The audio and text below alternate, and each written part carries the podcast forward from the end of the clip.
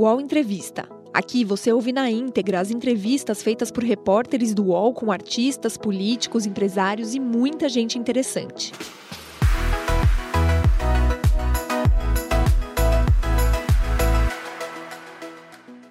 Olá, bom dia. Agora 10 horas e 2 minutos. Seja muito bem-vinda, seja bem-vindo ao nosso programa. Esse aqui é o UOL Entrevista, o nosso lugar de debate, de conversa, de entendimento do nosso país.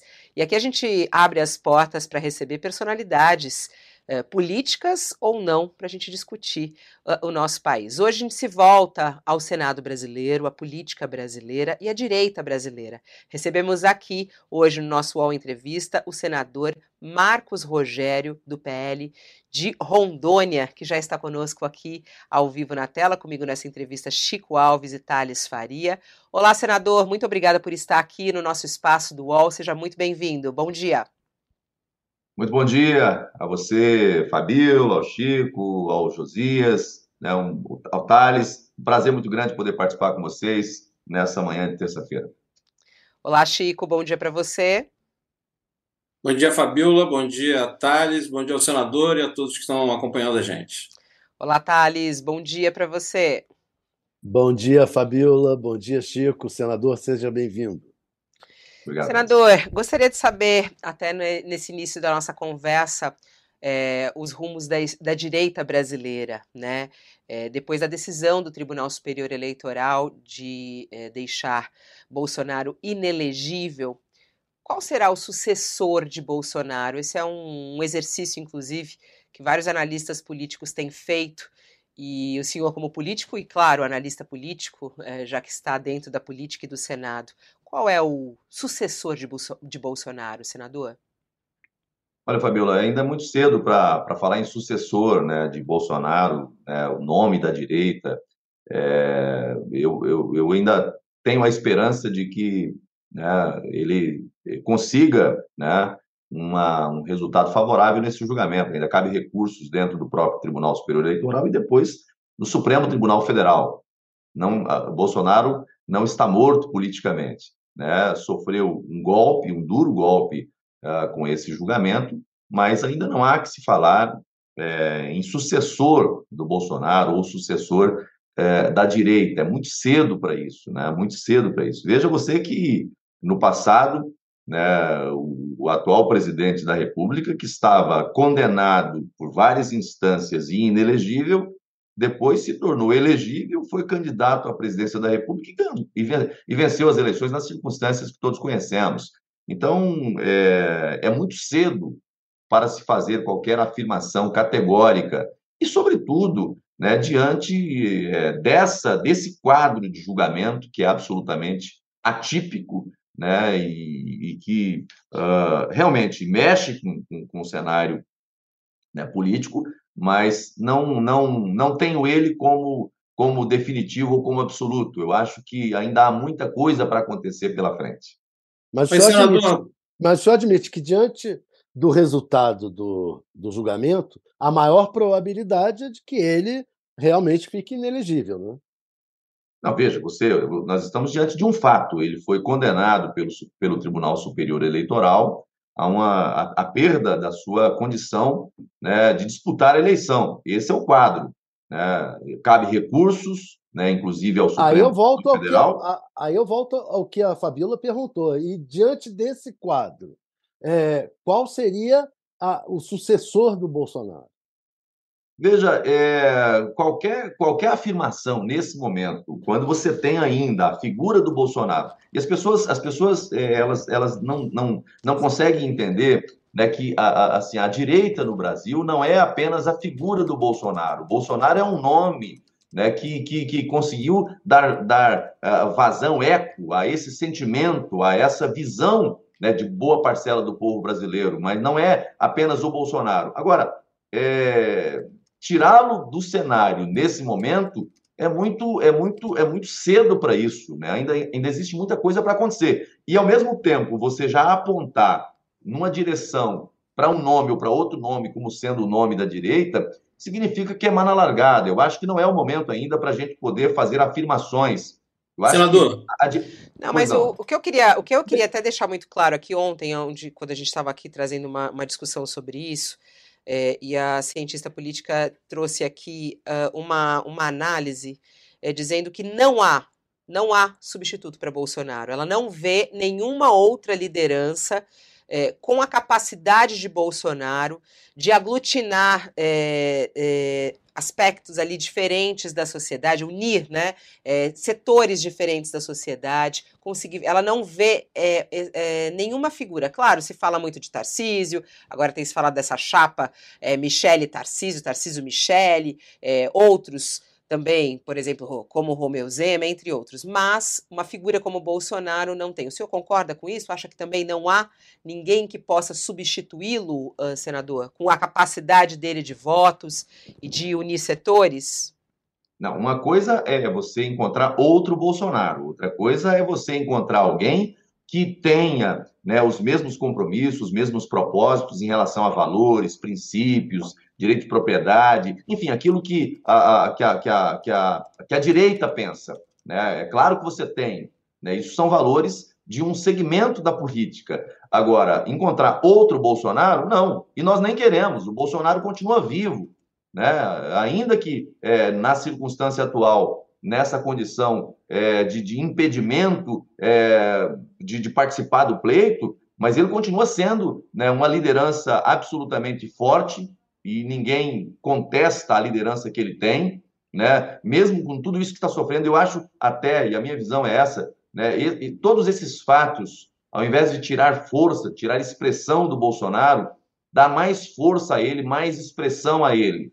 E o resultado disso nós vamos verificar, inclusive, nas próximas eleições de prefeitos e vereadores. Né? As pessoas olham para esse cenário né? E, e, e, tem esse sentimento de que o Bolsonaro, ele não é perfeito. Eu já, em outras ocasiões no passado, já tive a oportunidade de dizer: olha, o Bolsonaro é o que é porque ele se mostra, porque ele se revela. Ele comete erros, ele comete falhas, ele dá chute na canela. Ele é quais os principais? Quais os principais, senador? Os principais erros que o senhor acha que Bolsonaro cometeu nesses quatro anos como presidente? Não, não, não, não veja, não estou não, não, não, não querendo afirmar, fazer aqui a pontuar erros A ou B. Eu estou dizendo que ele é um ser humano que se identifica com os brasileiros, brasileiros que erram, brasileiros que acertam. Ele também é assim. E talvez por isso ele tenha justamente essa identificação com as pessoas. Agora, tem uma coisa: a esquerda, durante muito tempo, equivocadamente, é, pregou né, um, um, Brasil que não é o Brasil real. Né? O Brasil real é um Brasil de valores, de princípios,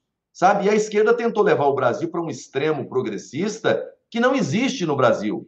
O nosso povo é um povo conservador. Claro que é um povo respeitador, é um povo que, que sabe conviver, mas na sua cultura, na sua gênese, no seu DNA, é um povo de cultura conservadora.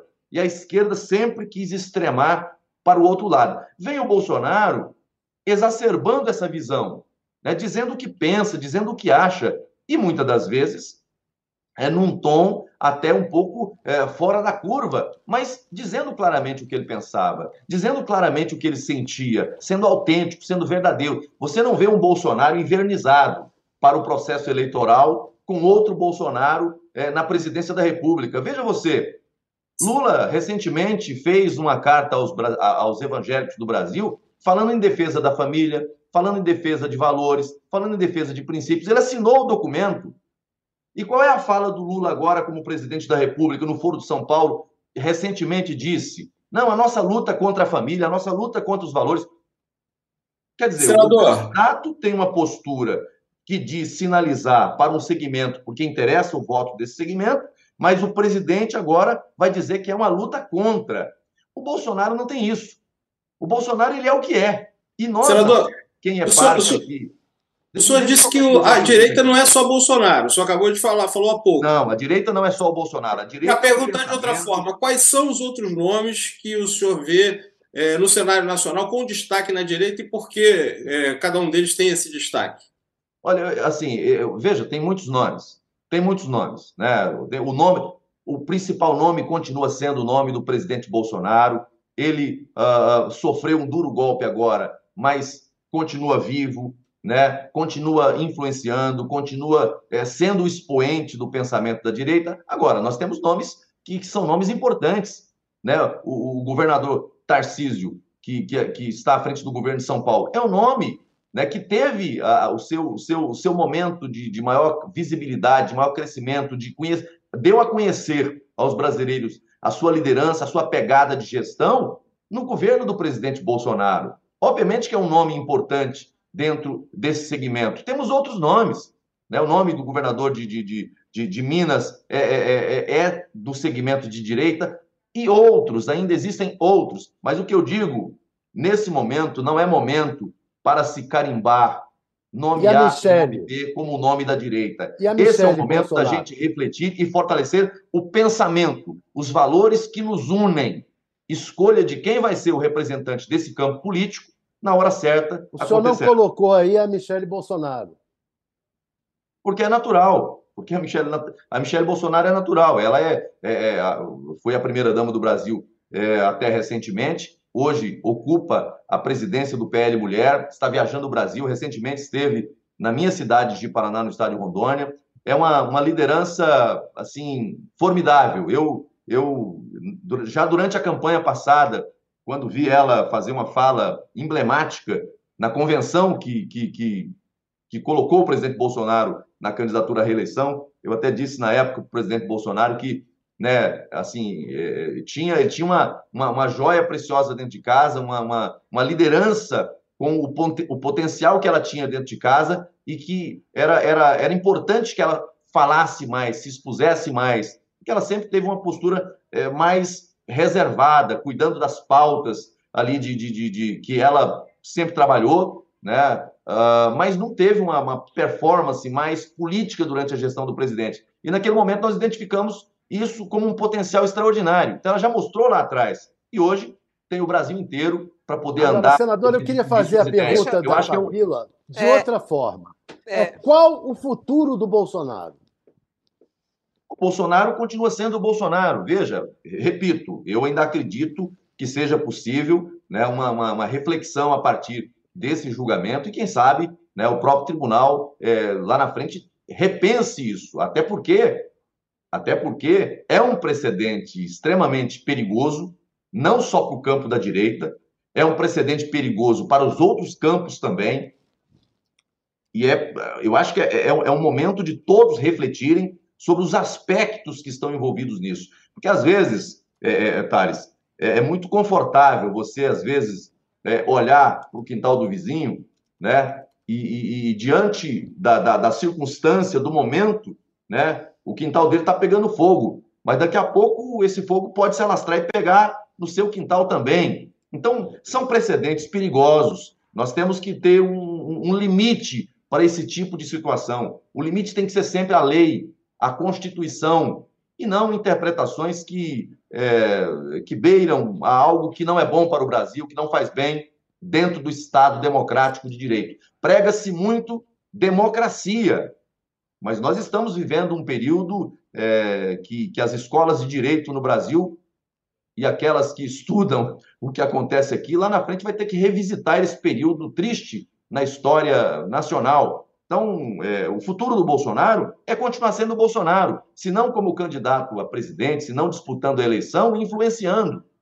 E vou repetir: engana-se quem pensa que com essas decisões estão matando né, o, o presidente Bolsonaro. Eu acho que estão fortalecendo.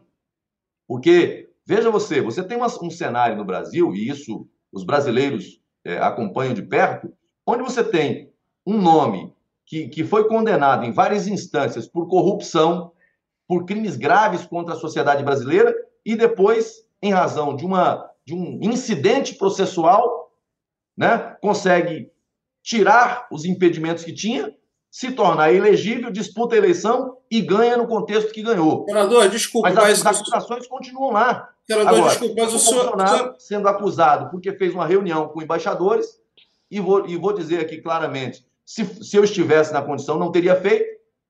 Não teria feito, porque não acrescentou nada, não ajudou em nada, sabe? Mas, uh, mas daí a você classificar isso como um crime com potencial para gerar uma inelegibilidade, respeitosamente, é algo que é, não combina.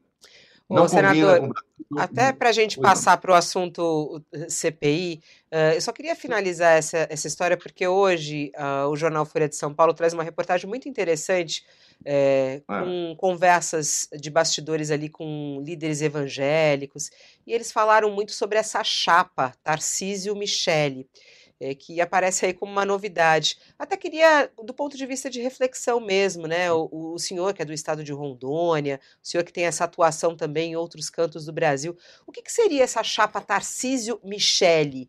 É, seria uma chapa forte? O senhor acha interessante essa proposta, não?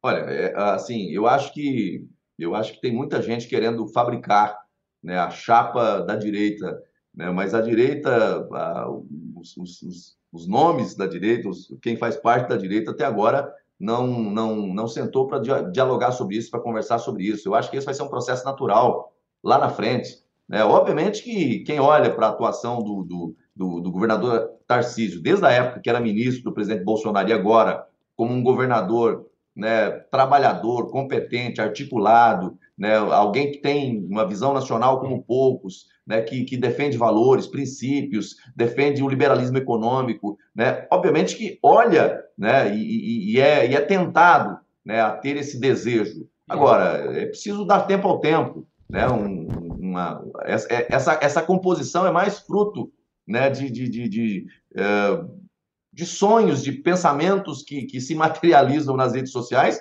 do que qualquer é, articulação. Não há nenhuma articulação nesse sentido, não há nenhum encaminhamento nesse sentido. Eu acho que, nesse momento, né, o foco está é, ainda no presidente Bolsonaro, nos recursos que ele vai apresentar, uh, e, posteriormente, na hora certa, né, sentar e, e, e conversar qual é o melhor cenário. A eleição de 26 passa pela eleição de 24. Nós ainda temos uma eleição para prefeitos e vereadores pela frente. O foco tem que estar nessa, fortalecer as bases. E lá na frente, se pensar o cenário né, nacional. E aí, com os nomes que nós temos, que não se resume apenas a um ou a dois nomes, temos muito mais. Como a Fabiola disse que a, é, que a gente vai agora falar de CPMI, deixa eu dar o pontapé inicial aqui nesse assunto.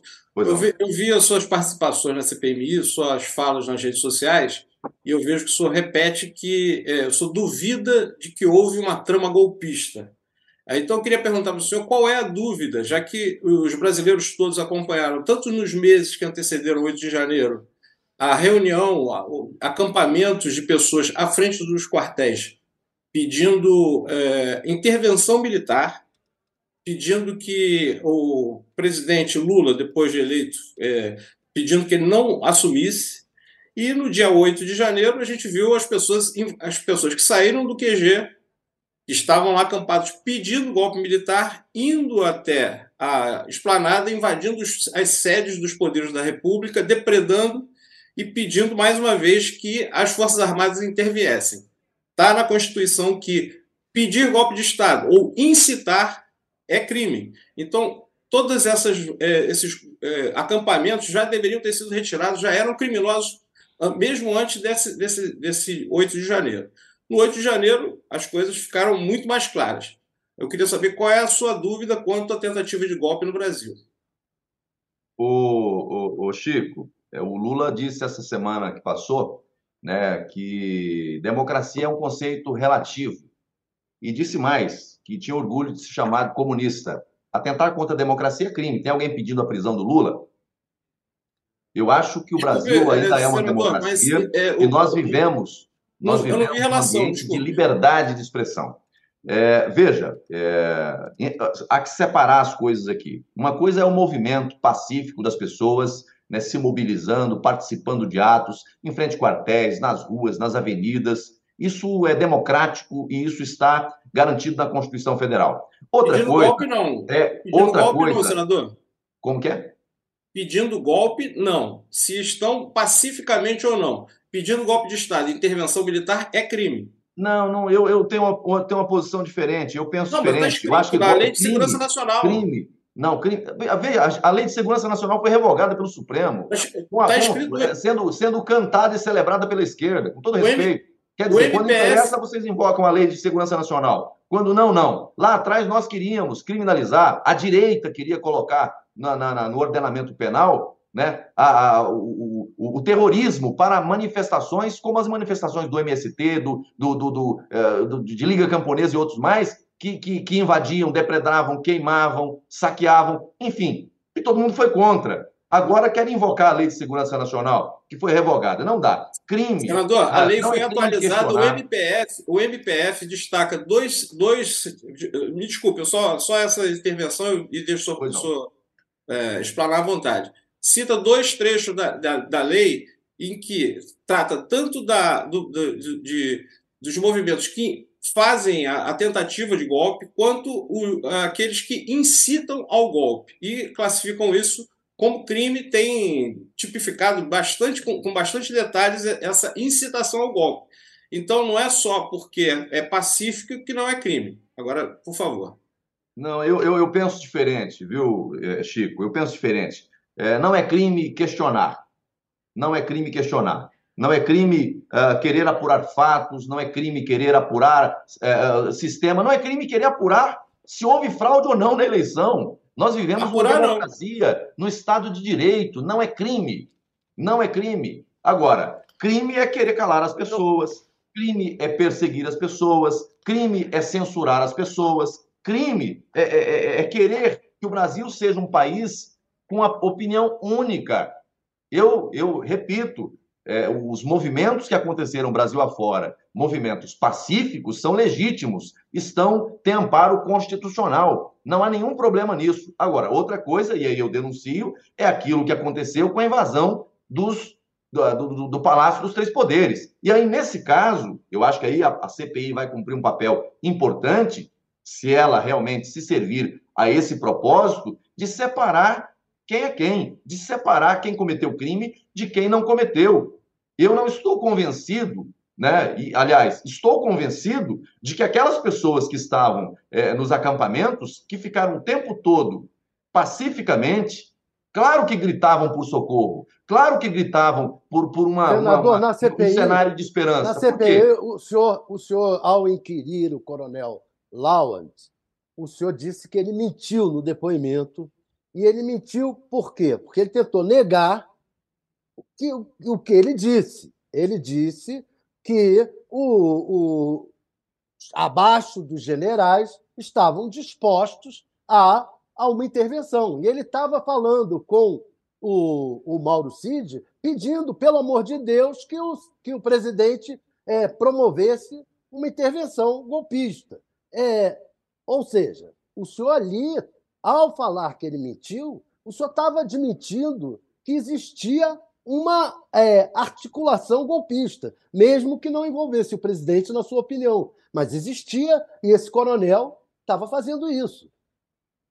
O, o, o Thales, é, realmente eu fiz ali uma fala até muito firme com relação ao coronel, porque ele escreveu uma coisa, disse uma coisa nas conversas privadas dele com o, o, uh, o ajudante de ordens do então presidente, e vem a CPI para dizer o contrário. Né? É, então, assim, a minha, a minha fala foi no sentido de que ele mentiu. Tinha uma coisa escrita e ele estava dizendo outra ali. E aquilo realmente é, nem, nem, nem os governistas e nem a oposição aceitou como verdade, porque não era verdade.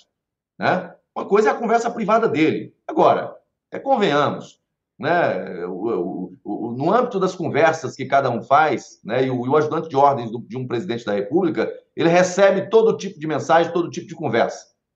Agora, daí a você ter qualquer ação por parte do governo, por parte do presidente, por parte dos militares ou por parte é, de, de, de, de, algum poder ou instituição que, que comungue com aquilo ou que, ou que caminhe naquela direção, é outra muito diferente. São opiniões isoladas, são opiniões de pessoas né, que manifestaram seus pensamentos. senador. Agora, você não vê um único ato, você não vê um único ato por parte do ex-presidente Bolsonaro, você não vê um único ato por parte das Forças Armadas, isso nunca foi cogitado. Isso nunca foi Mas, senador, é, é interessante esse ponto que o senhor está falando. Eu acho que até para a gente construir uma calmaria no nosso país, né? Porque Não. se tem uma coisa que ninguém mais é, é, é, quer viver nesse, nessa tensão. É, e aí a gente vê o papel dos militares, né? A, a, sua intervenção ali na CPI foi forte nesse sentido, quando o senhor, nos olhos dele, disse é, da gravidade ali do que ele estava fazendo e da falta de verdade. E isso é muito importante para a credibilidade da força militar no nosso país.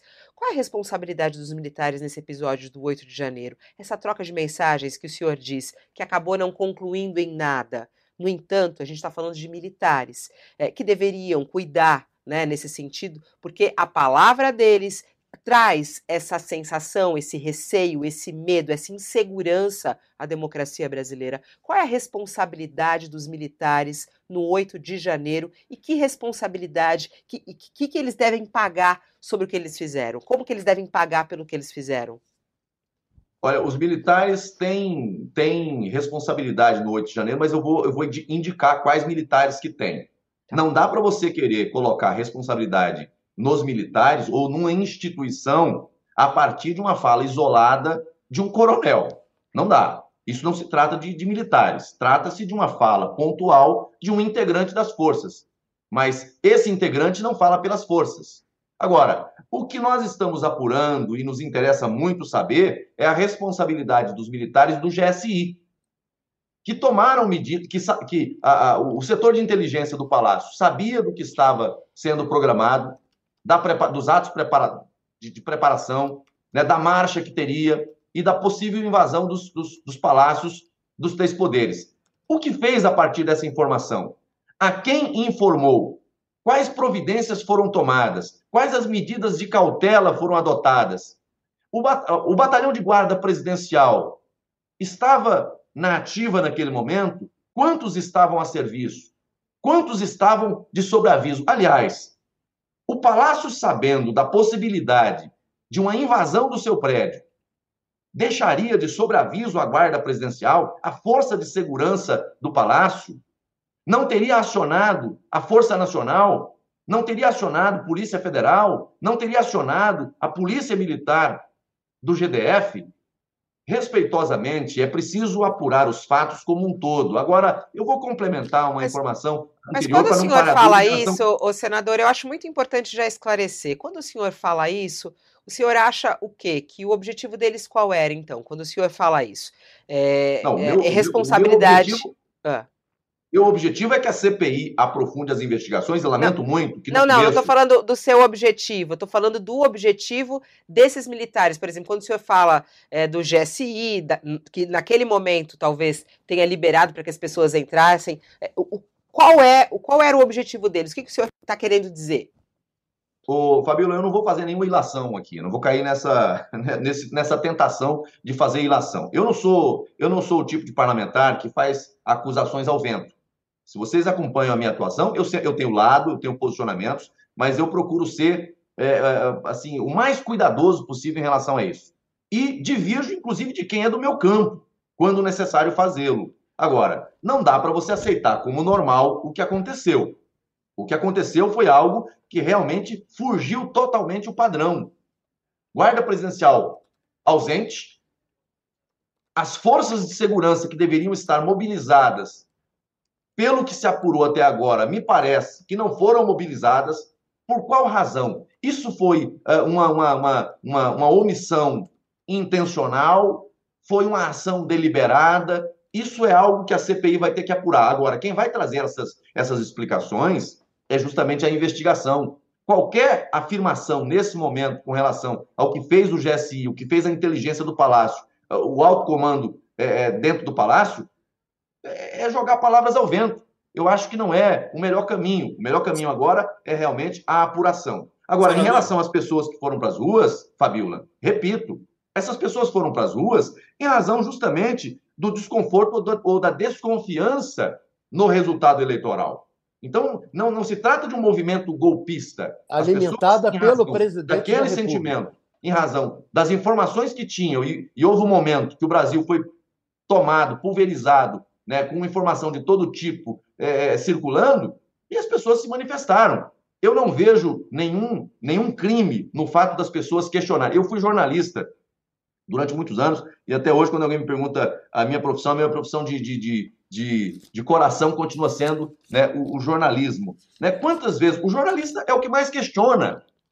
E às vezes questiona fatos que depois se verifica sabidamente inexistente, crimes inexistentes. Mas ele tem o direito de questionar.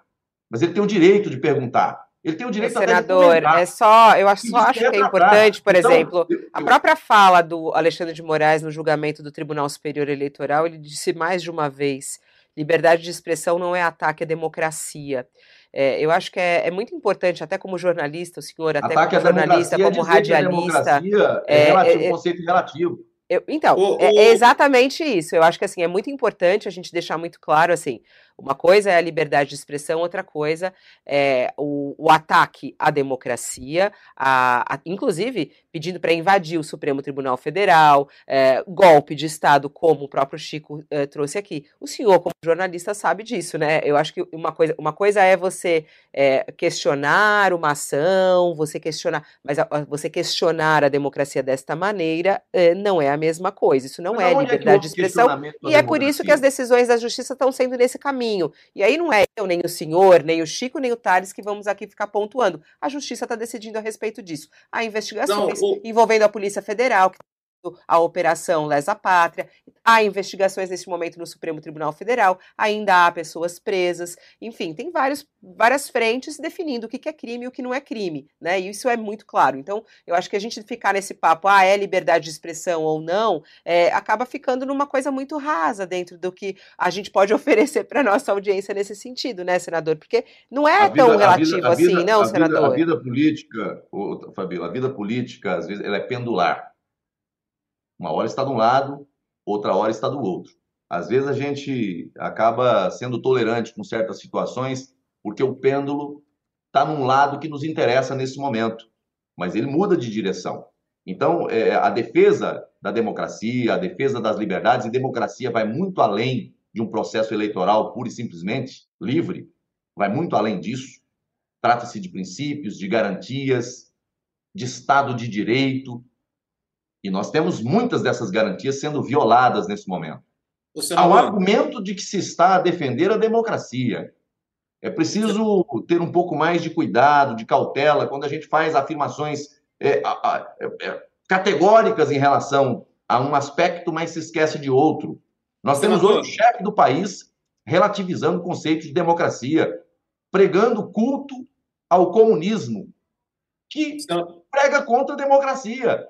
Senador, então, para ser mais específico. Querem aí querem criminalizar a Dona Maria das Couves. Para ser mais aí específico. criminalizar né, o seu José dos Anzóis. Respeitosamente, eu acho que tem que separar quem comete crime do que, de quem apenas exercer um direito de opinião, um direito de manifestação. Senador Marco Rogério, para ser mais específico, a lei a que eu me referi, que substituiu a Lei de Segurança Nacional, é a Lei 14.197 de 2021, que o senhor certamente só conhece.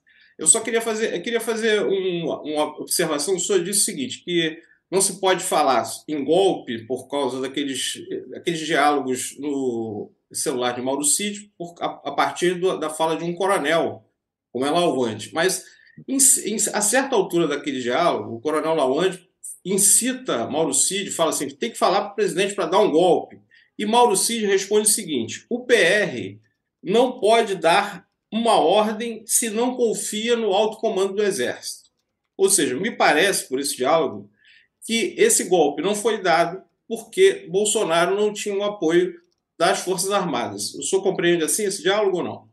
Não, não, eu compreendo ali, ali é um diálogo de dois, de duas, de dois militares que eram, que têm ao longo da carreira uma relação de amizade e que estavam numa conversa privada.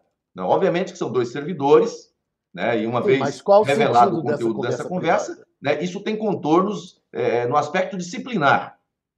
Agora, daí a você é, querer dar né, uma dimensão de trama de golpe nessa conversa, é, todo respeito a um exagero exacerbado em relação a isso. Não há nenhum ato, nenhum ato praticado né, pelo então presidente da República, ou pelo seu governo, ou pelos militares. Senador, pelo amor de Deus, são dois, dois é, coronéis é um deles que trabalha no Palácio do Planalto, a, a, a, ao lado do presidente, o outro do Estado-Maior do Exército, trabalha no, trabalhava no Estado-Maior do Exército, dos coronéis da ativa, falando na possibilidade de uma intervenção militar e que o alto comando não estava disposto e que, se não estivesse disposto, é, abaixo havia que estivesse. A, a, a, os militares abaixo. Quer dizer, essa interpretação, isso não é uma interpretação, isso é um fato. Eles estavam falando sobre isso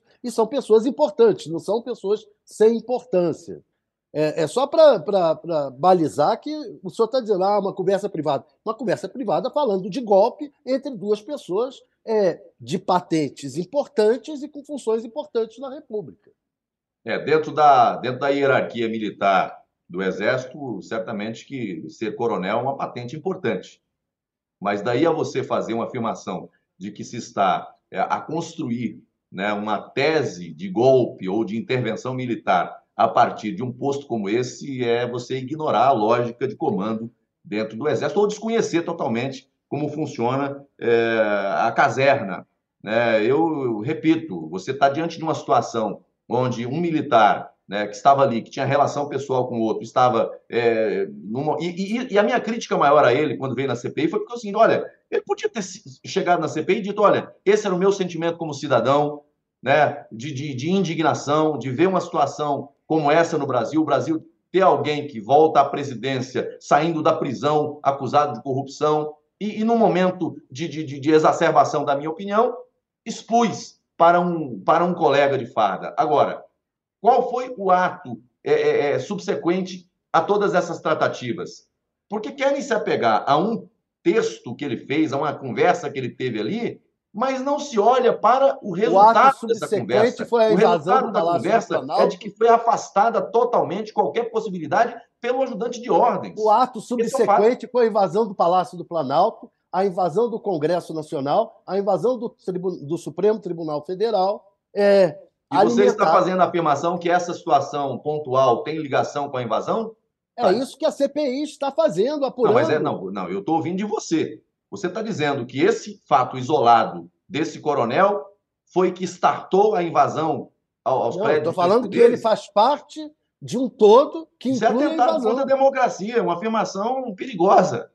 Todo respeito, uma coisa não tem nada a ver com a outra. Né? Veja, uh, o, o, Senador, do, dia 12, dois coronéis falando de um golpe e uma movimento golpista não tem nada uma coisa a ver com a outra? Todas as autoridades estão dizendo que não. Então, nós tivemos um conjunto de atos, de fatos né, isolados, muitos deles crimes e que devem ser apurados e os autores punidos, mas você não pode querer construir uma narrativa de conectar todos os fatos. Ah, não, esse, esse, essa invasão está correlacionada a isso. Eu, eu espero que a CPI consiga realmente apurar né, com profundidade o que aconteceu no dia 8. Até agora nós não chegamos no dia 8. Nós ainda estamos nos atos anteriores. Eu quero chegar no dia 8. E o que, que foi o dia 8, o senador? É, até a tese é, da, da situação, vamos colocar assim, né? É, diz que o dia 8 foi uma tentativa de golpe no país. Assim também tem hum. entendido uh, algumas decisões da justiça, né? É, do nosso país. Na sua opinião, o que, que foi o dia 8? Foi uma tentativa de golpe ou não? Não, eu, assim, tentativa de golpe. Golpe por quem? Golpe pelo povo? Olha, isso é atentar contra a inteligência das pessoas. Com quem pensa, com quem, quem enfim, golpe pelas pessoas, pelo cidadão. Eu estou lhe perguntando, deixa ele só responder, ô Chico, deixa ele responder. O que, que foi o dia 8? O que, que foi o dia 8 para o senhor, então? Olha, a, a, na minha visão, e aí vou antecipar um pouquinho daquilo que eu. E, e pode ser que essa visão seja confirmada ou refutada a partir das apurações que nós vamos fazer no âmbito da CPI. Se é que a CPI vai permitir esse aprofundamento. Porque lá atrás, a base governista lulopetistas tentaram impedir de toda sorte qualquer avanço nesse sentido. Uh, o que, que eu penso? Você tinha realmente as manifestações acontecendo, Aí, num domingo, né, planejam a, a, a, a vinda né, para a área, central de Brasília e eu penso que houve ali o, o chamado estouro da boiada. Alguém puxou, alguém puxou a invasão dos prédios dos três poderes e aí nós já começamos a identificar alguns personagens e alguns, inclusive, que estão presos e que nós vamos querer ouvir, sabe? de universidades, de segmentos que lá no 2013 nós tivemos também de black blocs, que a, a, a, função deles é infiltrar em movimentos pacíficos, promover a quebradeira, a destruição de patrimônio, e aí, né, é, dá no que deu. Então, então dia 8 para o senhor foi o estouro da bo estou, boiada, é isso? Pro senhor, eu não estou fazendo nesse momento uma afirmação de que foi isso que aconteceu. Eu estou dizendo que a minha leitura é de que essas pessoas que estavam até esse momento manifestando pacificamente e que não dava nenhuma demonstração de ânimos é, para, para depredação, para violência, para agressão. De repente, no dia 12 de dezembro houve uma depredação geral em Brasília. Houve que, que tentaram que, invadir a sede da Polícia Federal, saíram do, daquele, daquele acampamento e foram até a Polícia Federal, tentaram invadir, queimaram um carro, jogaram um ônibus de, de um, do alto de um viaduto. Como é que, como é que eram pacíficos? Você tem, você tem grupos diferentes. Vocês não, não sei se vocês estão acompanhando o trabalho da CPI, mas quando nós indagamos aqui ao comandante da Polícia Militar em relação aos atos que foram anteriores ao dia 8, ele vai dizer: olha, essas pessoas não estavam nos acampamentos. Cacique Sererê, Ana Paula, eu falo nomes para o senhor, se o senhor quiser, que estavam no acampamento e estavam naquele, naquela, no dia 12 à frente da Polícia Federal. Cacique Sererê, estava também a, Ana Priscila Azevedo estava lá e tem, tem outros vários. Você, mas você, mas você, se você perguntar para mim, dentro dos palácios, tinha alguém que estava nos acampamentos? Certamente que tinha. Obviamente que tinha. Eu estou dizendo que você tem que apurar uh, o estupim desses atos que são atos violentos. Né? O que levou a isso? Quem são essas pessoas? E apurar essas condutas. E veja, mesmo pessoas que estavam dentro das manifestações pacíficas e que tenham praticado, participado de atos violentos, devem ser enquadradas e punidas na forma da lei. Eu não defendo nada diferente disso. O que eu estou estabelecendo aqui é uma separação entre aqueles que cometeram crimes, e aí não é a maioria, daqueles que não cometeram. E há muita gente hoje, inclusive, sofrendo privação de liberdade, sem ter concorrido para um crime violento. Só para você ter uma ideia, nós temos, eu tenho, tenho um colega jornalista do meu estado está preso. Está preso. Eu, inclusive, estou pedindo a convocação dele aqui. Né? É, assim, os, os colegas de imprensa que são de espectro político diferente do meu vieram me fazer apelo por ele. Por quê? Porque veio no dia, estava fazendo a cobertura de tudo, entrou, né? No primeiro momento, eu vou, vou, revelar a história dele na CPI, não vou, não vou dar nenhum spoiler aqui, não. Ah, Mas, conta pra gente aqui, senador. Conta pra gente. Qual é o nome dele? Vou, vou, vou apresentar o requerimento na próxima semana e nós vamos, e nós vamos é, é, tentar, vamos aprovar, vamos, vamos tentar aprovar, né? E por quê, Fabiola? Eu acho que o que nós temos que buscar aqui, e aí eu falo com muita sinceridade, com muita honestidade, vocês não vão me ver fazendo a defesa de alguém que eu não concorde com o que ele fez. Ainda que não seja crime, mas que seja uma conduta politicamente reprovável. Eu não vou fazer essa defesa. O que eu penso que nós temos que fazer aqui, enquanto parlamento, enquanto CPI, é separar né, quem cometeu crime de quem não cometeu. E quem, de repente, entrou no efeito manada. Veja, eu tenho conversado com muitos policiais que atuaram no dia das manifestações. Você sabe o que, que eles estão me dizendo? Muitos dos brasileiros e brasileiras que estavam dentro dos poderes, no momento em que estavam no quebra-quebra, eles ajudaram a polícia a conter os quebradores, a conter os, os, os vândalos. Mas são pessoas que estão detidas, presas. Eu acho que tem que haver separação entre quem cometeu o crime de quem não cometeu, apenas nesse aspecto. O UOL Entrevista volta já.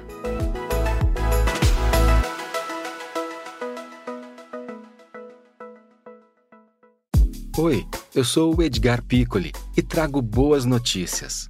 Isso.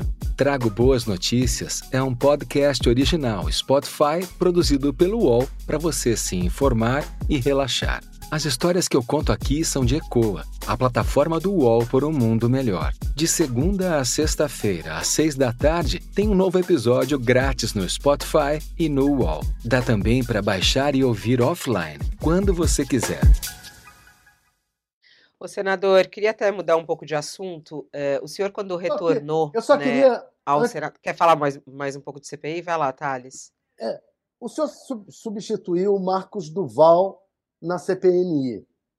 O Marcos Duval é seu antecessor, se meteu em histórias, digamos, muito polêmicas, como a tentativa de gravar o presidente do TSE, o Alexandre de Moraes. O senhor falou que o senhor algumas coisas o senhor concorda, outras não concorda. Eu queria saber duas coisas. Primeiro, se o senhor concorda com essa atitude. Segundo, essa atitude, ele conversou sobre isso com o presidente Bolsonaro. Bom, eu, acha eu, que o Bolsonaro não tenho conhecimento. Eu não tenho ele, conhecimento. Não, ele falou que conversou com o presidente Bolsonaro sobre isso. Ele revelou isso. É, o senhor, o senhor, aí vem essa questão do envolvimento ou não do presidente Bolsonaro nessas articulações. Um senador da República tentar gravar o presidente do TSE, é, conversar sobre isso com o presidente da República, isso não é uma atitude conspiratória? Bom, veja, eu não vou, eu não vou ser advogado de defesa de quem quer que seja aqui. Né? Eu vou cumprir o meu papel como senador da República. Né? Até tive uma conversa rápida antes do senador Marcos Duval pedir o afastamento em razão do quadro de saúde dele. No momento que ele esteve conversando comigo, eu percebi nitidamente, e falei isso a ele, inclusive, que ele precisava cuidar da saúde dele, que ele não estava bem. Eu conheço o senador Marcos Duval já há algum tempo. Né? Aqui sempre se mostrou um parlamentar é, sério, combativo, né? Agora, chegando no parlamento, né, vindo de um outro segmento, não, não, não tem ainda, não conhece ainda né, o, o, o dia a dia da atuação parlamentar. É, então, assim, é, essa, essa conversa dele com o presidente, essa situação de, de gravação de lá ou de cá, eu não vou entrar nessa, particular, nessa particularidade, porque não conversei sobre isso com ele, né, e não tenho conhecimento do teor dessas conversas. Obviamente que qualquer tipo de gravação, né, seja com relação ao presidente da República ou qualquer outra autoridade, né, a não ser que seja parte de uma investigação legítima, né, isso se traduz em uma conduta vedada. Mas eu não quero entrar nessa particularidade porque não tenho conhecimento dos fatos. Quando o senhor falou de cuidar da saúde, saúde mental mesmo, deu um pouco a entender isso quando o senhor falou da pressão de estar aí. É, é, não, ele já, vinha, ele já vinha fazendo um tratamento há algum tempo, e, é, enfim, isso é uma questão privada dele, não vou, não vou entrar em detalhes, né, mas no momento em que ele esteve comigo, né, eu percebi que ele não estava bem, até, até fisicamente. Quem olha para ele, que conhece o Marcos Duval, né, sabe que realmente ele está enfrentando problemas de saúde e que precisavam e que precisava desse, desse afastamento para cuidar de si. Né? Antes de você cuidar dos outros, você precisa cuidar de si, cuidar da sua saúde né, para estar em plenas condições né, é, físicas, psíquicas, emocionais, uh, enfim. Eu acho que ele, nesse momento, tirou esse tempo para fazer isso e acho que vai fazer muito bem a ele. Bom, o senhor, quando retornou ao Senado, uh, depois da sua, da sua licença, é, o senhor até na, no seu discurso disse que torce para que o governo Lula dê certo. É, seis meses de governo, na sua análise, o governo Lula está dando certo? Olha, é, assim, eu, eu torço, veja, eu disputei a eleição lá no meu estado de Rondônia, perdi a eleição para o atual governador, uma diferença muito pequena, mas perdi a eleição. Eu não torço para que o governo de Rondônia dê errado, eu torço para que dê certo. Do mesmo jeito, nós perdemos a eleição nacional, né? Bolsonaro não ganhou a eleição, mas eu não torço para que o governo Lula fracasse. Eu torço que dê certo porque isso vai fazer bem aos brasileiros. Agora, quando eu olho para o governo dele, né, eu vejo uma sucessão de erros. O presidente Lula, quando viaja para o exterior, parece uma metralhadora giratória contra o Brasil.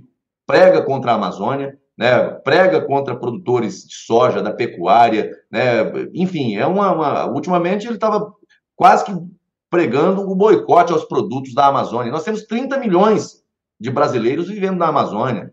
Eu nasci lá, minha família foi para Rondônia, estimulada pelo governo federal. Na época tinha um lema: integrar para não entregar havia um estímulo do governo federal para que esses brasileiros fossem para lá, né, esses pioneiros, como é o caso da minha família e de muitas outras, que foram para lá para desenvolver, né, para transformar aquele canto do Brasil num canto produtivo que hoje abastece com a, com a com ofertando alimentos para o mundo. Então, assim, o, o, o governo né, no seu dia a dia, tem muitas coisas que, que vão sendo tocadas em qualquer governo, vão funcionar. Agora, o líder maior, né, na medida em que ele começa a se meter em temas que são contra o interesse nacional, né, quando ele começa focar num segmento que é responsável por saldo positivo na balança comercial e ele ataca esse segmento, ele está numa rota de colisão com os interesses nacionais. Então, Lula erra muito quando ele abre a boca lá fora para pregar contra o Brasil.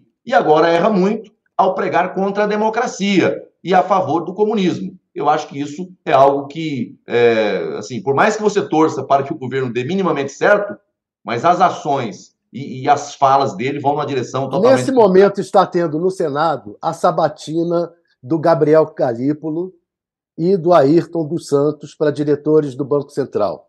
O senhor acha que foi uma boa escolha do presidente esses dois nomes ou não? Veja, eu acho que é, quem, quem é responsável por escolher né, nomes para o Banco Central, nomes para o Supremo, Supremo Tribunal Federal, é o presidente de plantão, é uma prerrogativa dele. Né? Cada parlamentar vai votar de acordo com a sua consciência aqui. Esse rapaz, né, esse, esse, esse é, indicado para o Banco Central, me parece uma pessoa é, tecnicamente preparada. Né? Me parece tecnicamente preparada. Agora, é, é preciso, é preciso separar né? O, o, o, PT, o Lula e o PT têm pregado muito contra o Banco Central, especificamente contra a figura né, do presidente do Banco Central. Eles, ao invés de atacar as causas né, que faz aumentar né, as taxas de juros no Brasil, e aí essas causas eles não querem enfrentar, eles preferem atacar a figura do presidente do Banco Central, que só não saiu de lá ainda porque hoje tem um mandato né, que foi é, fruto de, uma, de, uma, de um amadurecimento do parlamento brasileiro né, de garantir mandato né, ao presidente do Banco Central. Então, eu espero que, que, que quem ingressar né, nesse posto, que é um dos mais importantes dentro da, da, da, do funcionamento do Banco Central, tenha essa visão de que o problema não é a, a, diretriz de quem está à frente do banco, e sim aquilo que o governo está fazendo. Né? Quando você tem um governo que compete né, com, com, com o investidor na captação de recursos e, e, faz aumentar a dívida pública, não tem como você. Mas o senhor elogiou um o Galípolo, o senhor deve votar a favor dele na, no plenário? Ainda, ainda, não, ainda não tenho. Eu normalmente, é, normalmente voto é, com relação a ministros do Supremo e, e, e a escolha de autoridades. O meu voto eu sempre me reservo no direito de não, de não revelar. Esse nome, esse nome especificamente, né? Eu tenho ouvido uh, referências até do, do, do, campo de direita positivas em relação a ele. Não, até, até esse momento não tenho nada que, que, que aponte numa direção diferente. Mas vamos esperar a sabatina dele, né, o resultado dessa sabatina, e aí essa análise nós vamos fazer até o plenário é, na hora da votação. Mas, repito, me parece que ele é alguém que, que, que compreende qual é o papel do Banco Central e saberá Só... distinguir aquilo que é da retórica política daquilo que é o papel do Banco Central. Já que a gente está no campo da economia, é, a gente vê até pessoas da direita, aliados até a, a, Bolsonaro, já falando que sim, há espaço para redução uh, de, da taxa de juros. Isso tem prejudicado principalmente o agronegócio. Né? O senhor Verdade. não acha que já há espaço para uma redução dos juros? Isso tem prejudicado muito o Brasil, não? Olha, eu acho assim, ninguém gosta de, de, de juro alto, né? Assim, o investi isso, isso afasta o investidor, né? E, e é muito ruim para o país. A questão aqui, o único ponto de divergência que a gente tem é como você quer fazer, né, estabelecer essa redução da taxa de juros. Se você olhar lá no governo Dilma, quando artificialmente é, forçaram a redução da taxa de juros, a tragédia que deu. Então você não pode fazer isso de maneira artificial. Tem que ser em razão dos indicadores, em razão Mas os indicadores estão mostrando isso, né, senador? Por isso que eu joguei então, hoje, essa pergunta para o senhor. Sim, os indicadores hoje, os indicadores hoje apontam para um cenário favorável à redução da taxa de juros. E a gente espera que isso continue avançando, no sentido de que a gente possa realmente reduzir a, ta a taxa de juros. Agora, dois pontos, Fabíola. Reduzir a taxa de juros é muito importante, e aprovarmos uma reforma tributária agora que não aumente impostos. Pelo contrário, simplifique e reduza a carga de impostos então, para o então, Brasil. E é exatamente nesse ponto, né? Como o senhor mesmo disse, os indicadores, e não somos nós que estamos falando aqui, ou até mesmo alguém do governo que esteja falando, é, né? Não é a imprensa apenas, é, alguém da economia. O próprio mercado está apontando isso, né? O, o, desses indicadores, a gente tem umas questões que já podem abrir espaço para essa redução de juros. Olhando por esse aspecto, é, o senhor entende que é uma decisão política do BC nesse momento de não reduzir os juros?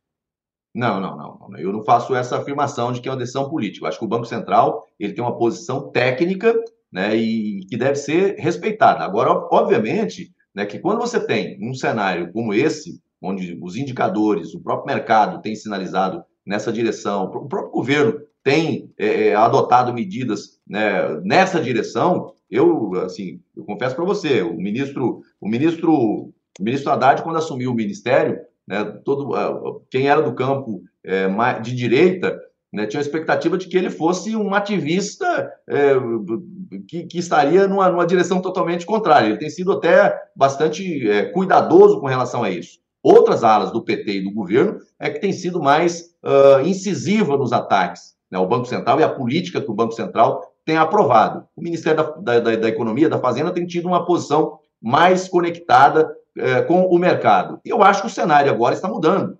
Né, e que tem né, condições de você começar uma, uma, uma, uma rota de redução né, da taxa de juros. Isso é, vai fazer bem para o Brasil, para os investidores. Né? O Brasil precisa voltar a, a ter investimentos que gerem emprego, renda, desenvolvimento. E, ao mesmo tempo, você fazer uma reforma tributária que vá na mesma direção, de reduzir o peso da máquina do Estado. Os impostos não podem ser impostos é, com, com função predatória. A gente não pode deixar uma margem tão elástica para o governo decidir quando se trata de política tributária. E nesse ponto, a reforma que eu estou vendo desenhada nesse momento me traz muitas preocupações. Ao invés Senador. de redução, daqui a pouco, ao invés de a gente estar falando de juros, a gente vai estar falando de aumento de impostos. Isso não faz Deixa bem ao Brasil. Deixa eu lhe perguntar, o senhor, o senhor disse que apesar de oposicionista, está torcendo para que o governo dê certo, que é muito bom para a democracia. Agora eu vi o seu balanço bastante negativo para o governo, vi agora que o senhor fez um elogio à condução do Ministério da Fazenda. Tirando o Ministério da Fazenda, além do, do, do lado negativo que o senhor já destacou, quais são os pontos positivos que o senhor vê no governo, já que o senhor torce para que o governo dê certo, quais são os pontos positivos que o senhor identifica até aqui? Não, não, não, não, não dá tempo, assim, é, veja, não tem como você fazer apontamentos de pontos positivos do governo quando você consegue identificar né, na, na, na, na, performance do presidente da República né, alguém que ataca aquilo que é mais importante para o Brasil, né? Que, que são justamente. Que, e, é o, e é o segmento que, que eu. Mas o senhor elogiou aí o é ministro da Fazenda. É, o senhor me elogiou o ministro da Fazenda. Não, no caso do ministro da Fazenda, o que eu estou dizendo é que havia ali uma expectativa de que ele fosse mais radical no sentido de desfazer. Mas a economia está sendo aqueles um parâmetros positivo, tá? né, que foram estabelecidos lá pelo ministro Paulo Guedes, do que o contrário. E hoje eu vejo ele mais na direção Paulo Guedes do que na direção Palácio do Planalto. Então, a, a gestão econômica está sendo que eu concorde com, com, com, a política que ele tem adotado no, no, no, no seu, no seu Senador, conjunto. você está com pudor de elogiar o Fernando Haddad, não? Não, não estou com pudor, não. Eu, eu, eu, eu quando tiver que elogiar, eu elogio, e quando tiver que, que, que criticar e acusar, né, com base realmente naquilo que está acontecendo, eu vou fazer. Eu estou dizendo aqui claramente que ele surpreendeu positivamente nesse aspecto que ele está sendo mais conservador do que era esperado. Esperava-se dele alguém com a visão é, mais à esquerda, com essa visão de que o então, Estado tem que tá ser gastador mesmo, gestão que o Estado tem que ser perdulário mesmo. Que esse é o pensamento do PT. É gastar, gastar e gastar. E nós estamos no momento em que, para você ter um cenário favorável para a redução da taxa de juros, você precisa ter um Estado que controla os seus gastos, que enxugue a máquina pública, né? Então, é nesse aspecto que eu vejo. Ele está sendo alguém que está agindo com a cautela, é, assim, no, no, no, no, padrão Paulo Guedes, nunca, jamais. Mas para aquilo que se esperava dele, ele não tem sido uh, o, o extremo que muitos achavam que seria. É isso. Senador Marcos Rogério, queria muito agradecer sua presença aqui. Acho super importante ter esse espaço para que a gente possa ouvir o trabalho dos senadores brasileiros, né, que foram eleitos pelo povo, para representar o povo e a gente discutir as questões de interesse nacional. Muito obrigada por estar aqui. É, bom trabalho aí na CPI. A gente sabe que o depoimento de Mauro Cid, que era o próximo uh, grande ato aí da CPI, foi adiado para a semana que vem, né? É, essa semana não tem nenhum outro trabalho da CPI é, em destaque ou tem, senador? Não, não. Em razão da, da agenda da Câmara dos Deputados, o presidente é, Arthur Lira convocou um esforço concentrado na Câmara e isso impede que as comissões parlamentares funcionem, ou as demais comissões também, todo esforço no plenário da Câmara dos Deputados. Então, nós não teremos nenhuma agenda da CPI, da CPMI no Senado uh, esta semana. Só na semana que vem. Muito obrigada. Pela... Você me permite Uma, uma última, última pergunta? pergunta? Vai, eu permito. Tem que ver se ele consegue. Vai lá. A, a CPI vai acabar em pizza? Ô, Thales, eu. É, assim, eu, eu CPI para mim é um negócio tão, tão presente na minha, na minha trajetória uh, que a minha tese de mestrado é CPI. Então, uh, eu, desde a CPI, lá atrás de Petrobras, e depois a CPMI, e depois CPI da pandemia, agora essa do dia 8, né, que eu participo. CPI tem dois resultados que são esperados dela, são os resultados típicos e os atípicos. Né? Aquilo que é decorrente do funcionamento da CPI e aquilo que é decorrente do seu funcionamento. Né? Às vezes o foco de quem está na CPI não é nem sempre né, o resultado do, do, do, fechamento do inquérito, né, com, com apontamento de, de indiciados, com apontamento de providências legislativas no executivo. Às vezes é o que está acontecendo no curso. Agora, é uma CPI que, ah, assim, diante do que está acontecendo dentro dela, é difícil você esperar no seu resultado final um resultado que realmente uh, aponte para o que de fato aconteceu. A considerar o que está acontecendo até agora. Eu espero, e aí o presidente da CPI né, tem sido muito firme, inclusive contrariando né, os interesses palacianos, porque não quiseram convocar o G. Dias.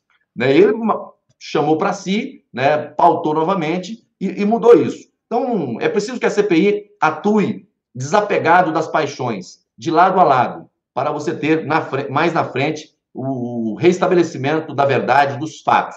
Mas, repito, tem muita coisa que está acontecendo no curso da CPI que é um resultado em si. Né? É, é você lançar luz sobre os acontecimentos. Isso já está acontecendo. Então não vai dar em pizza. Resumindo. Não, não vai... CPI nunca termina em pizza. Quem inventou essa frase de que CPI termina em pizza desconhece os efeitos diretos e indiretos de uma CPI. Agora sim. Tá aí. Vamos ver qual vai ser o sabor dessa pizza, então, que não é pizza, né? Porque vai ser uma, uma pizza saborosa pelo jeito aí. Senador, muito obrigada. Até a próxima. Obrigado a você, Fabíola. Obrigado ao Thales, ao Chico. Um prazer participar com vocês. Tchau, Thales. Obrigada. Até. Tchau, Fabíola. Tchau, Chico. Senador, Tchau. um abraço. Tchau, Chico. Obrigada. Obrigado a você, Fabiola, senador, Thales e a todo mundo que acompanhou a nossa entrevista. E assim a gente termina mais um All Entrevista. Agradeço a sua audiência, você conosco até agora. Muito obrigada aqui por estar conosco. É sempre interessante ter a sua audiência para que a gente possa discutir o nosso país. Como eu disse, o All Entrevista é um espaço de reflexão. Uh, e aqui a gente traz convidados dos vários espectros políticos para que a gente possa refletir, discutir, ouvir uh, as opiniões sobre o nosso país. Te espero logo mais, ao vivo aqui pelo canal UOL. A gente tem o UOL News para você ao meio-dia. Te espero para essa conversa, análise com o nosso time de colunistas e as últimas notícias desse momento do Brasil. Até lá.